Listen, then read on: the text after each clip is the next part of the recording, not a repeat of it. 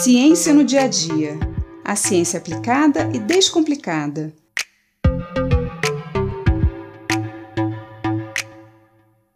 Alguns preferem bem escuro e amargo. Outros já curtem mais doce, ao leite ou branco. Mas é difícil encontrar alguém que não goste de chocolate. Dizem que o chocolate traz aquela sensação de felicidade, de prazer, de quando estamos apaixonados. Alguns sentem que ele alivia o estresse e a ansiedade. Outros acham que ativa a memória, que ficamos mais ligados, mais espertos. Alguns gostam tanto que se dizem viciados, e é daí que vem a expressão chocólatra. Mas como o chocolate pode nos trazer todas essas sensações? O chocolate é feito do cacau, fruto do cacaueiro, uma planta originária da região amazônica. E o cacau possui algumas substâncias que ativam a produção de neurotransmissores no nosso cérebro. Os neurotransmissores são substâncias produzidas pelos nossos neurônios, as células nervosas que têm a função de levar informações por todo o nosso corpo. Mas como eles funcionam? Bom, para entender o funcionamento dos neurotransmissores e voltarmos ao chocolate, primeiro temos que entender o que são os neurônios. Os neurônios são células produzidas durante o desenvolvimento do nosso cérebro, começando no feto e continuando durante a nossa infância. Essas células são responsáveis pela nossa comunicação com o mundo externo. Assim, temos neurônios sensoriais, que levam informação dos órgãos sensoriais, a pele, olhos, ouvidos, nariz e língua, até o cérebro ou a medula espinhal, e os neurônios motores, que levam o comando do cérebro até os locais que devem executar algum movimento. Os neurônios são células muito longas, podendo atingir até mais de um metro de comprimento, como aquelas que saem da base da medula até o dedão do pé. E essa comunicação entre os neurônios e as outras células do nosso corpo é feita através de substâncias específicas, que chamamos então de neurotransmissores.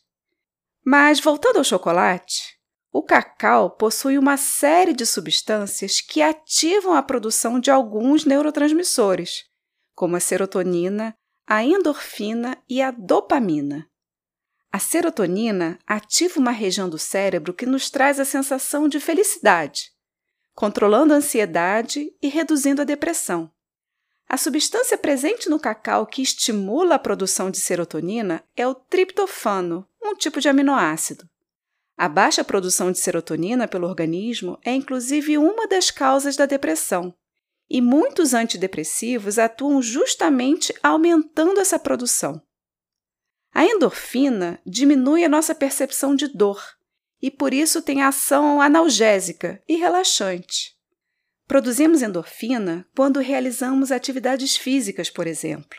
Sabe aquela sensação gostosa de tranquilidade que a gente sente quando termina o exercício? É a endorfina que está agindo. Outras substâncias presentes no chocolate, como a cafeína e a teobromina, são estimulantes, pois elas competem com outro neurotransmissor que atua no relaxamento e descanso do nosso corpo, a adenosina. Por isso, nos sentimos mais alertas com o chocolate. Da mesma forma, quando bebemos café, guaraná ou alguns chás, como o chá preto e o chamate. Mas além dessas boas sensações que o chocolate traz, lembra que eu disse que ele também pode viciar?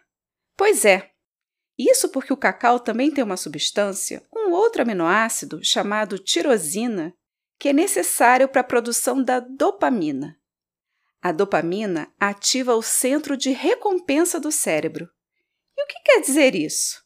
Que um alto nível de dopamina nos induz a repetir aquela ação que nos trouxe a boa sensação, e assim nos induz ao vício. Isso quer dizer que podemos ficar viciados em chocolate?